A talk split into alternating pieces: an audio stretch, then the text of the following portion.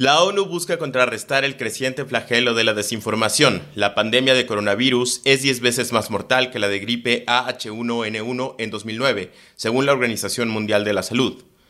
Hay que compensar a grupos más pobres por quedarse en casa, afirmó un informe del Programa de las Naciones Unidas para el Desarrollo. Cantantes latinoamericanos unen sus voces con la Organización Panamericana de la Salud para contribuir a la respuesta a la pandemia de COVID-19.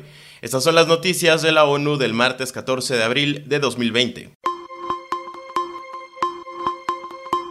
Mientras el mundo lucha contra la crisis más desafiante desde la Segunda Guerra Mundial, también estamos viendo otra peligrosa epidemia, la desinformación alertó hoy el secretario general de las Naciones Unidas, Antonio Guterres.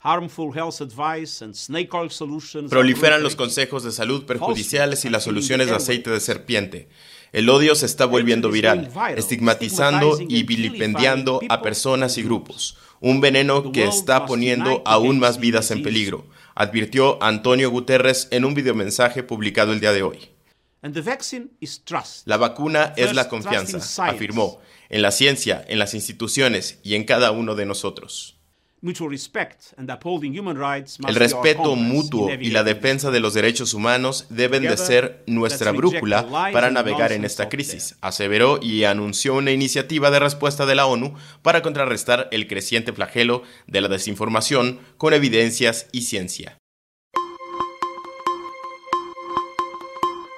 La pandemia de coronavirus es 10 veces más mortal que la de gripe AH1N1 en 2009, según la Organización Mundial de la Salud. El director de la Organización Mundial de la Salud afirmó que el coronavirus es 10 veces más mortal que la pandemia de gripe H1N1 en 2009. Tenemos una imagen más clara sobre el COVID-19 cómo se comporta, cómo detenerlo y cómo tratarlo, dijo Tedros Ghebreyesus en conferencia de prensa. Sabemos que el COVID-19 se propaga rápidamente y sabemos que es mortal, 10 veces más mortal que la pandemia de gripe de 2009. Y sabemos que en algunos países los casos se duplican cada 3 o 4 días, afirmó.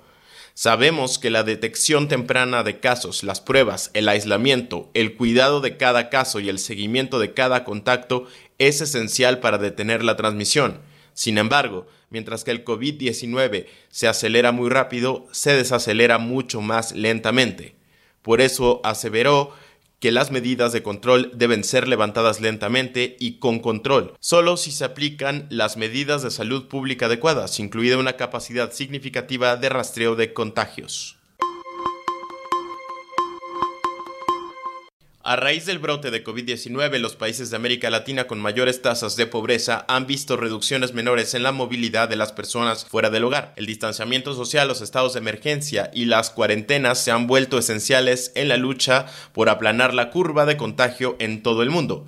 Sin embargo, la capacidad de quedarse en casa durante el brote del coronavirus puede ser un lujo que muchos no pueden permitirse. Un informe del Programa de las Naciones Unidas para el Desarrollo muestra que si bien las personas de todos los grupos de ingresos se trasladaron menos que lo que lo hacían antes, los ricos tendieron a permanecer más en casa y comenzaron a hacerlo varios días antes que las personas de ingresos más bajos. La agencia de la ONU hace hincapié en la necesidad de compensar a grupos vulnerables por quedarse en casa para que las estrategias de contención sean exitosas.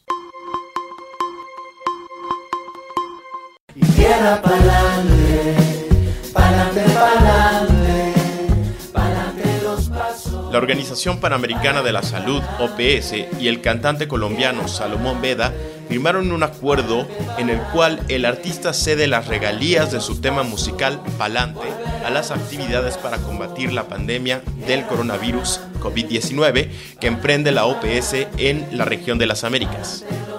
Artistas de Argentina, Colombia, Perú, México, Ecuador, Venezuela, Chile, Puerto Rico y Estados Unidos se unieron para grabar una nueva versión del tema con el objetivo de recaudar fondos para la respuesta a la pandemia por el COVID-19, bajo la iniciativa hashtag Volverán los Abrazos. La versión de la canción está disponible en plataformas digitales de música y video, Spotify, Pandora, iTunes, entre otras, y las regalías que se obtengan serán donadas a la Organización Panamericana de la Salud.